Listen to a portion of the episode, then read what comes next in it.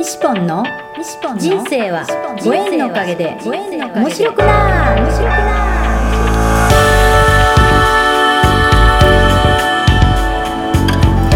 3秒で幸せ。心のユートピア。ありがとうの森ランド幸せは言葉で決まります。嬉しい楽しい幸せ。ありがとう。聞いてくれたあなたにいっぱいいいことがありますように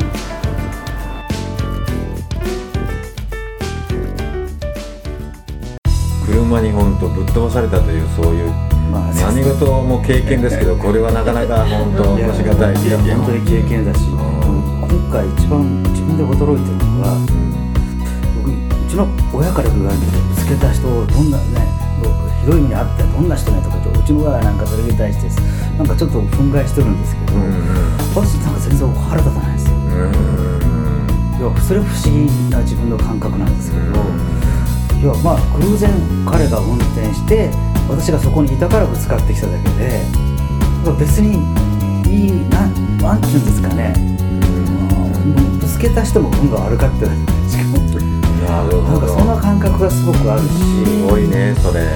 それがなんか自分で不思議っていうかで昔ちょっと会社いろいろトラブルあって会社辞めたりしたことがあったんですけどそれ相手を恨んでたんだけど今回これ真面目な話恨んでないし、ただまあ治療だけできたらそれでいいかなぐらいですよね結車構ねそうやって自分はちゃんとね信号で青になってこうやって進んだらそこへ右折してきた車がぶつかってきたわけでしょなんでそんなことってこうついついこう相手のことを恨んでしまいそうだけどまあでもそれをこうしてない自分っていうのがね。偉いとも思わんし普通なんじゃないかなと思うし、うんあとちょっと面白いなと思うのが指がこう動けたり少しずつしてき出すと、なんか楽しいんですよね。痛いけど楽しいんですよね。この感覚って健康にしてたら分かんないだろうなっていうそう当たり前でね。それともう一つあるのが私自転車が乗るのが趣味なんで、うん怪我する前走ってたんですけど怪我することで翌日から瞬間から走れないんですよ走れることがどんだけ幸せなことかとかどんだけすごいことか明日できるかどうかわからない。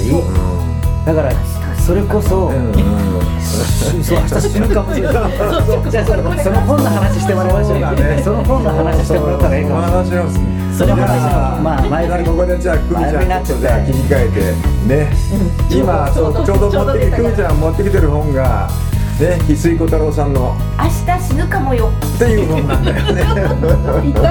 そうあの人生最後の日に笑って死ねる27の質問。という本で、うん。人はねいつ死ぬかわからない。だから今までと同じように生きていけますか？っていう話、もうその翡翠小太郎さんっていう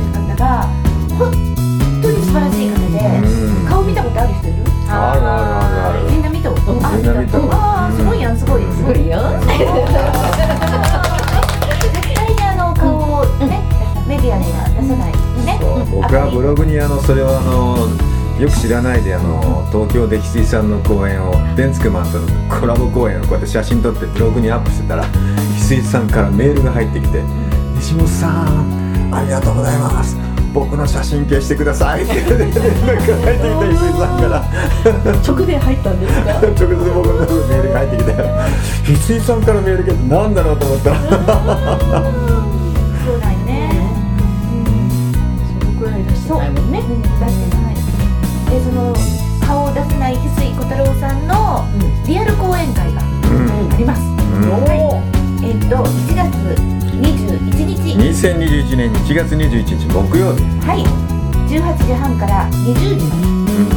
場所は神田町立中央公民館大ホール、ね1300人会場のところをコロナだから500人。でもすごくない、ね。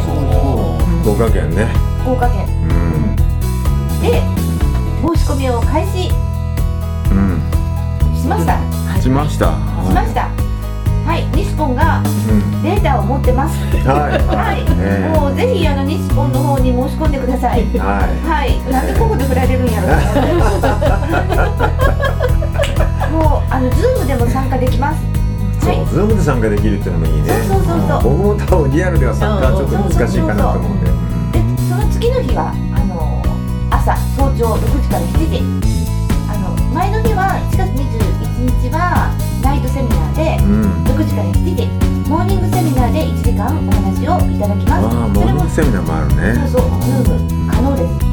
で、主催は北九州宮古倫理法人会。うん。だからモーニングセミナーもあるんですね。うん。会場は一緒なの？会場は違う。会場はね、えーっと、えーっと、前の晩はその公民館大ホールだけど、はい、次の日はホテル RN っていうところです。もうぜひぜひ、あの、ズームでも参加されてください。もう、翡翠さんの話は、話が出るほど。鼻血が出るほどもういい話でちょっ 出てきた出てきたやろ。とちょっと鼻血が出る話ちょっと一個だけ紹介してよじゃあ本そう当そうね。ねえ。ちょっと待ってね。この翡翠さんのねそのね表現の仕方がね本当好きでね僕もね、うん、ちょっとね紹介してくれる、うん、あなたを自由に生きることことから遠ざけている思い込みや制限を探ってみましょう、では次に続く文章を声に出して読んでみてください、恥をかいて人に笑われてもいいんだよ。もっと自分に素直にありのままに生きていいんだよ。全ての人と仲良くできなくたっていいんだよ。大好きな人に大好きって伝えてもいいんだよ。自分の意見を主張してもいいんだよ。弱い自分を見せたくていいんだよ。はいもっとねちょっと長くなるからあのあれなんですけど声に出して自分に優しく伝えてあげてって。でそこで何かこうと引っかかる？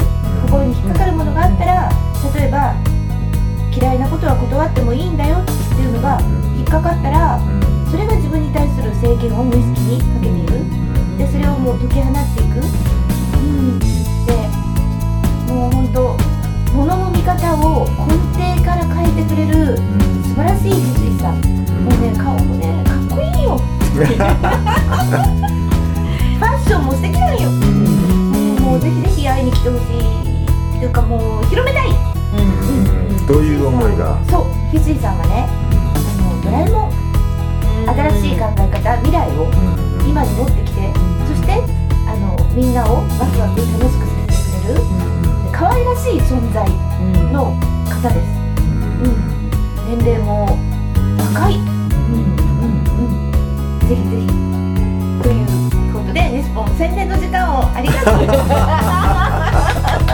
いやいや僕も翡翠さん本当ねあの多分こういう世界に引っ込んでくれたのは翡翠さんの名言セラピーに本当あのローソンのコンビニでねある日その翡翠さんの名言セラピーをこうやって見つけてパッと立ち読みした時におなんか面白いじゃないと思ってもう買ったのがねきっかけでね僕はそこでその名言セラピーに書いてあった小林栄寛さんだとか斎藤修さんとかのそういった言葉が書いてあるのを見てなんか自分が知らない世界をこうね書いてあってそれがまあ面白く表現してあるんだよね。うん。でそれからだからまあそういうふうな生還さんだとかひとりさんの本にも出会ってやがてそれがまあそうひとりさんのそういうひとりさん祭りってひとりさんにも直接なんか顔を見たことあるし生還さんの講演会にも行かせてもらってやがてそういう今度は文明さんだとか、ね、下屋とかいろんなそういう人たちにこう出会うきっかけは翡翠さんのこの本から僕はまあもらったんじゃないかなと思ってるんですよね。そうで僕はあの下屋に言われて小冊子を昨日もあのいろんな人に渡したんだけどもこの小冊子のそういう書き方をね翡翠さんの名言セラピーに習って僕は書いてある。えその伝え方とかね、その書き方とかっていうのがすごいなんかやっぱ人にこう響きやすいなと思って、このあのついつい僕はまあ真面目ですから ついつい真面目にやっちゃうところでも翡翠さんのそういう表現の仕方ってなんかこう人がピンとなんかこうね、うん、アンテナが張って、うん、そういう書き方にしてあって僕も翡翠さん大好きなんですよ、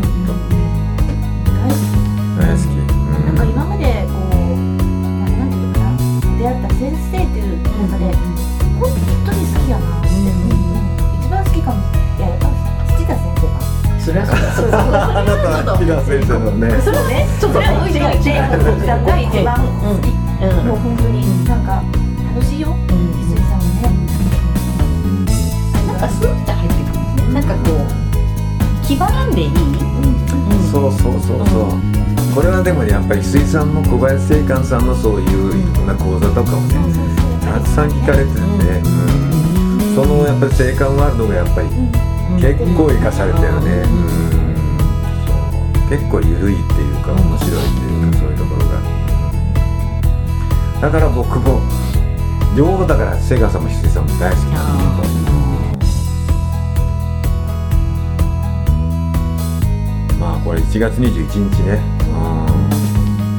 いつももズームで来てくれるよね。うん、そうですねそこお二人はボランティアスタッフとしても働いてくれるんよね。はーい。もう無理やり取り込まれてますよ。もう最初から。組み込まれてます久美子に組み込まれて組み込まれて申し訳ござい。ませんでも皆さんもぜひもう先着順ですので、はいもう会場限りがありますしコロナだしうん。あのズームもパンクする前に早く早く申し込んでください。ね、講演テーマは人生最後の日にガッツポーズして死ねるたった一つの生き方、ね。どういうふうにやっぱり、ね、最後の瞬間に死んでいきたいか、さあトムさん最後の瞬間どうやって死んでいきたいですか？ねえ。ねえ。ねえ。え。やっぱりあれですよね。えあの笑いながらうん笑いながら。にっこりしながらまずそこが一番ですよね。うん。やっぱりそうですね。まあせめてみんなとは言わんけど、うん。まあ、家族ぐらいからはこう楽しかったねって言われていや家族からお父さん楽しい人生だったよねって言って、うん。うん最後送送ってもらいたいですね。なるほど。もう大丈夫よ。完了でますありがとうございます。そこマジで最高の一言ですね。言い切ってます最高の一言いただきました。よかったです。まだまだこれからも楽しみますよ、うん。ありがとうございます。これからよ